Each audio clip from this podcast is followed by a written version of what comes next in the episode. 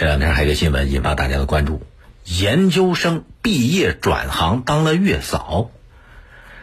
这个月嫂啊是三十二岁的，叫王玉兰。王玉兰二零一三年研究生毕业，当了两年的老师，后来呢转行不干老师了，去当月嫂了。为什么呢？一个主要的原因是老师收入相对偏低，只有不到四千块钱。但是当月嫂，她收入能达到每个月一万二、一万五，一年挣个二十万，问题不大。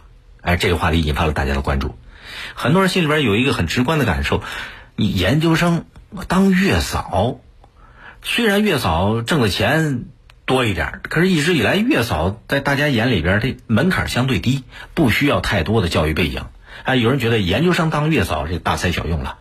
就像这个当事人王玉兰自己也说，研究生如果当医生、当老师，大家觉得正常；但是当月嫂就招来了很多质疑。不少朋友会认为，研究生这当月嫂不是浪费学历了吗？其实，书永远不会白读。你在学校里边学到的那些知识、养成的素质、培养的见识，他一定会反哺给你。读书积累的能力，你在家政行业就会有很多的竞争力。研究生的优势很快就能显现出来。而且呢，学历也只是自身学习能力的一种表现，它不是说你有了高学历就必须能拿到高薪，没那说法。社会也在不断的变化发展，你把你。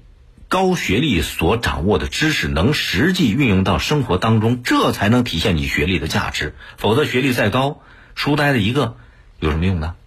所以，高学历给很多人带来这种优越感，它是一种职业偏见，对吧？不少人觉得月嫂这服务工作那低端行业。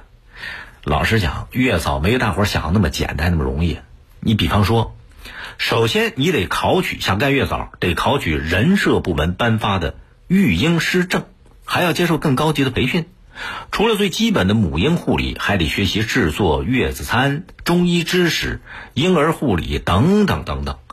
很多月嫂，你看看起来很容易，他得拿五六个证啊，什么小儿推拿师资格证、催乳师证，啊，考取那个育婴师证，不比考教师资格证容易啊。而且月嫂和老师同样都是为社会服社会服务，哪有高低贵贱之分呢？全面二孩政策放开以来，大家知道新生儿的数量在持续增加，所以社会上对月嫂的需求量也在上升。很重要的还有一个方面，就是人口老龄化的社会问题，让这个养老服务行业也在有极大的需求。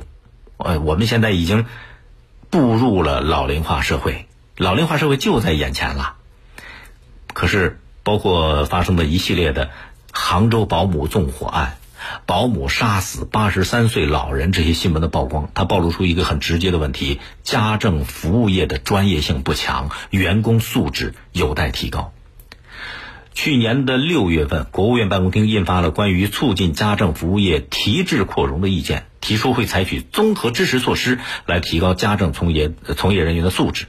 啊包括支持院校增设家政服务的相关专业，国家也重视啊，说明这方面的人才需求越来越多。